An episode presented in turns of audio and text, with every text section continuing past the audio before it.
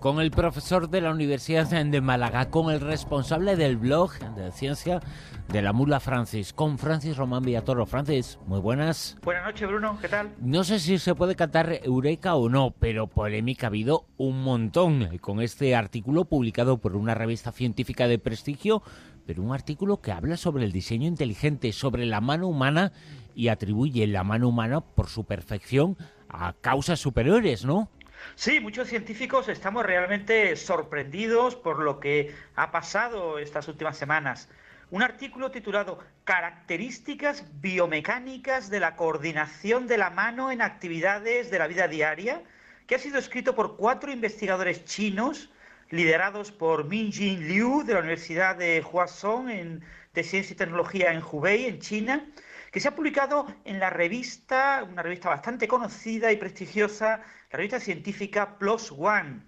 Afirma este artículo sin rubor que la perfección de la mano humana es una prueba del misterio de la creación. En varios lugares del artículo se menciona de forma explícita el término creador, incluso con mayúsculas, en inglés. Este artículo es un artículo de anatomía comparada y compara la mano humana con la de otros simios y afirma que está diseñada para permitirnos a los humanos realizar tareas en nuestra vida diaria que no podría realizar la mano de un mono o de un simio. Nadie entiende cómo ha sido posible que un artículo que use estos términos se haya publicado en una revista con revisión por pares como PLOS ONE. Esta revista es una revista de acceso abierto, es una de las revistas que más artículos publica al año en el mundo, unos 30.000 artículos al año, tiene bastante prestigio y ha alcanzado un factor de impacto bastante razonable, al ser una revista generalista, un factor de impacto de 3. Como es de esperar, muchos científicos han protestado y se ha montado un gran revuelo en la web y en las redes sociales. Las protestas obligaron a los editores de la revista Plus One a disculparse de forma pública por no haber intervenido para evitar que el artículo, un artículo que menciona al creador y que ha pasado una revisión por pares, eh, durante esta revisión y en el proceso de evaluación del artículo no se hubiera evitado su publicación. Eh, por cierto, el editor que ha coordinado esta revisión por pares es de origen chino, Renzi Han, de la Universidad Estatal de Ohio, en Estados Unidos.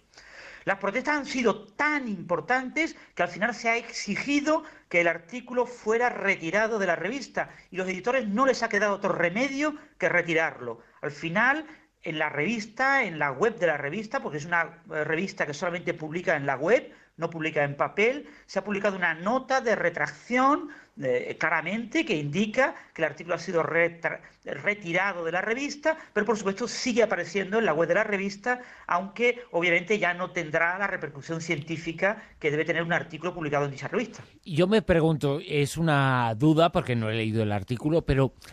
una sospecha. Puede ser posible que, por un lado, eh, la conclusión, eh, bueno, pues eh, no deja de ser una conclusión de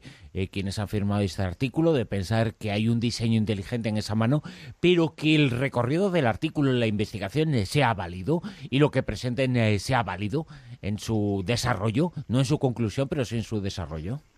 Bien, en principio lo que realmente contiene el artículo es de poco rigor científico. Una de las cosas que ocurre en la eh, revista Plus One es que tiene un sistema de revisión por pares relativamente laxo. Es decir, básicamente se pide a los revisores eh, que evalúen si se aplica el método científico en el artículo y si la forma del artículo, la metodología científica utilizada es correcta y adecuada. Este artículo presenta una comparación para ciertas maneras de agarrar objetos entre la mano humana y cómo debería o aparentemente podría agarrarlo un simio en esas mismas circunstancias. Y ofrece la idea de que la perfección del agarre de la mano humana es muy superior a la de los simios y por lo tanto eh, debe ser algo que indica que hay una especie de diseño detrás de la anatomía de la propia mano humana. Es difícil salvar este artículo desde un punto de vista estrictamente científico.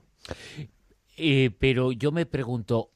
¿es eh, falso que ese, esa mano humana y esa comparación eh, sea errónea, es decir, lo que presenta ese artículo, eh, por ser un poquito crítico, por intentar ver las dos cosas del artículo. Por un lado, la información, si esa información sobre la mano humana puede ser eh, válida, algo es eh, rescatable independientemente de la conclusión, porque lo que ha generado mucha polémica es la conclusión, pero no el desarrollo. Parece que ese desarrollo no existe. Y también estaría bien que en esa revisión, que en esa rectificación, que la información que habéis presentado los científicos se expresara también las eh, dudas sobre lo que se dice, que no es la mano humana nada destacable. Bueno, eh, yo he hablado, de hecho, con, a través de mi blog con algunos especialistas en biomecánica y que comentan que realmente el artículo no comenta nada realmente novedoso respecto a lo que ya se sabía sobre eh, cómo la anatomía humana permite, gracias al, pulgar y,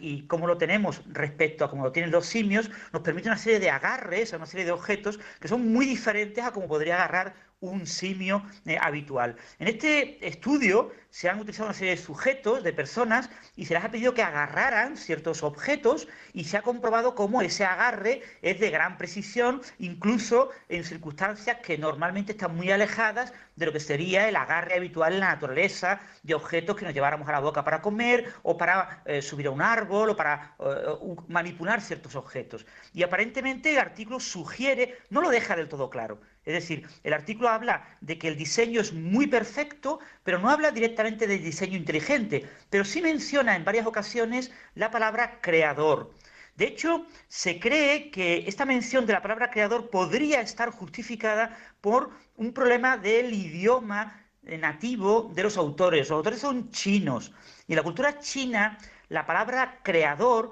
a veces se usa como una metáfora de la palabra naturaleza, con lo que eh, los propios, el propio autor principal del artículo, eh, Minjin Liu, en los comentarios, eh, la revista Plus One permite comentar los diferentes artículos, tanto por los que los leen como por los propios autores, pues Minjin Liu ha comentado en la revista que le ha pedido disculpas, que él pensaba que estaba utilizando la palabra creador y de que la mano era tan perfecta porque ha sido creada, en el sentido de que la naturaleza había dado lugar a esa mano y que realmente él no estaba ofreciendo ideas de creacionismo o de diseño inteligente. Sin embargo, esta disculpa eh, no ha sido considerada suficiente por la mayoría de los científicos que han leído el artículo, que son expertos en biomecánica, que consideran que realmente el artículo, aunque en principio aparentemente se ha usado el método científico para el estudio de estos experimentos, el análisis de las conclusiones, la interpretación de los resultados de estos experimentos que han sido realizados en laboratorio sobre el agarre de la mano de diferentes objetos no es una interpretación científicamente eh, como pide el rigor científico actual en biomecánica. Es decir, se sugiere que hay un diseño inteligente cuando en realidad la mano, todos los científicos, todos los biólogos opinan que es un desarrollo evolutivo que eh, los humanos hemos, gracias a la evolución, eh, obtenido una mano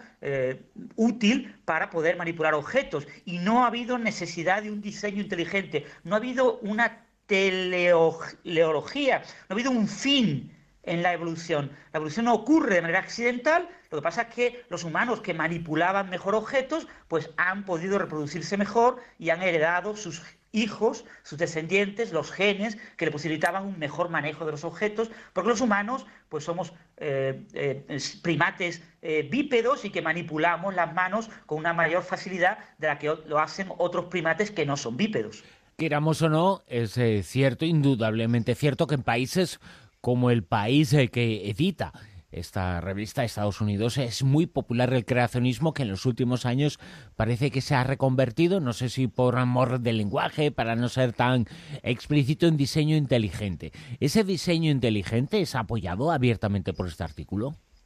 Bien, el artículo de Minjin Liu y sus colegas que ha sido retractado en la revista Plus One, menciona de manera explícita la palabra creador, además con mayúscula, y habla de creación, pero no menciona la palabra diseño inteligente. No hay duda, creo yo, yo he leído el artículo, de que los argumentos de los autores apoyan las ideas del diseño inteligente, Pero realmente en el campo del creacionismo, o lo que es muy popular en Estados Unidos, el creacionismo científico, que pretende que en la enseñanza primaria se estudien los niños, estudien en pie de igualdad el origen del hombre, según la Biblia, según la creación y según la evolución de Darwin, que es lo que opina la ciencia, que es lo que la ciencia considera como el hecho de que realmente ha ocurrido, pues eh, ese tipo de personas que apoyan el creacionismo cambiaron la palabra creacionismo y creación por la palabra diseño inteligente después de que en 1987 el Tribunal Supremo de los Estados Unidos prohibiera la enseñanza del creacionismo en las escuelas públicas de Estados Unidos por el principio constitucional de la separación entre iglesia